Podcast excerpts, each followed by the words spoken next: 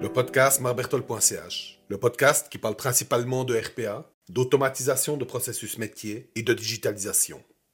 Saison 1, épisode 12. Bonjour. Aujourd'hui, je vais vous parler de la septième des dix étapes clés pour réussir votre projet d'automatisation. Tester les automatisations.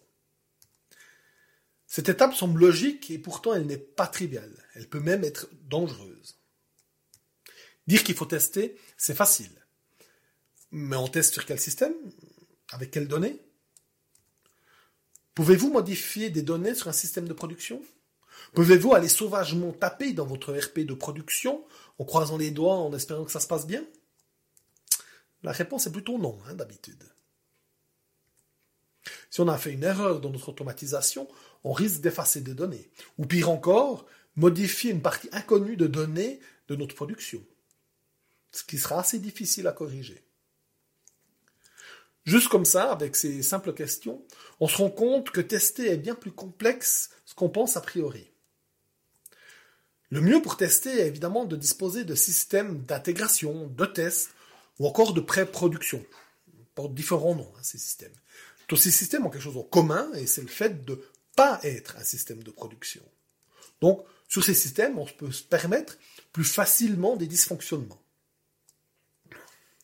Si ce genre de systèmes ne sont pas disponibles, il faut bien identifier les données qu'on va ajouter ou modifier dans notre système de production. Il est d'ailleurs prudent d'éviter d'effacer des données dans les phases de test. Il est beaucoup plus prudent d'annoter les données qu'on veut effacer, qu'on veut supprimer, avec un préfixe comme effacer, simplement. Comme ça, la situation peut être corrigée dans un cas de dérapage. Dans les tests, il faut tenir compte d'un maximum de cas de figure qui peuvent se présenter.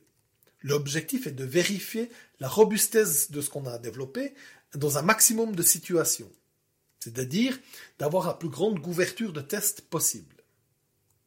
Petit conseil, ne faites aucune confiance aux utilisateurs. C'est pas parce que vous attendez quelque part un nombre ou un chiffre qu'un utilisateur ne va pas vous coller une page entière de Wikipédia. Ici, je vous recommande le dicton suivant. S'attendre à tout, s'étonner de rien. Vérifiez les données en entrée lors du développement. Validez les données des utilisateurs. À la fin de vos tests, soit tout est en ordre et vous pouvez passer à l'étape suivante, soit vous devez retourner à la phase de développement pour corriger certains comportements.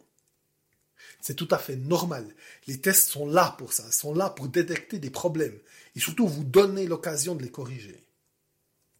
Souvent, vous allez bouquer plusieurs fois entre les tests et le développement.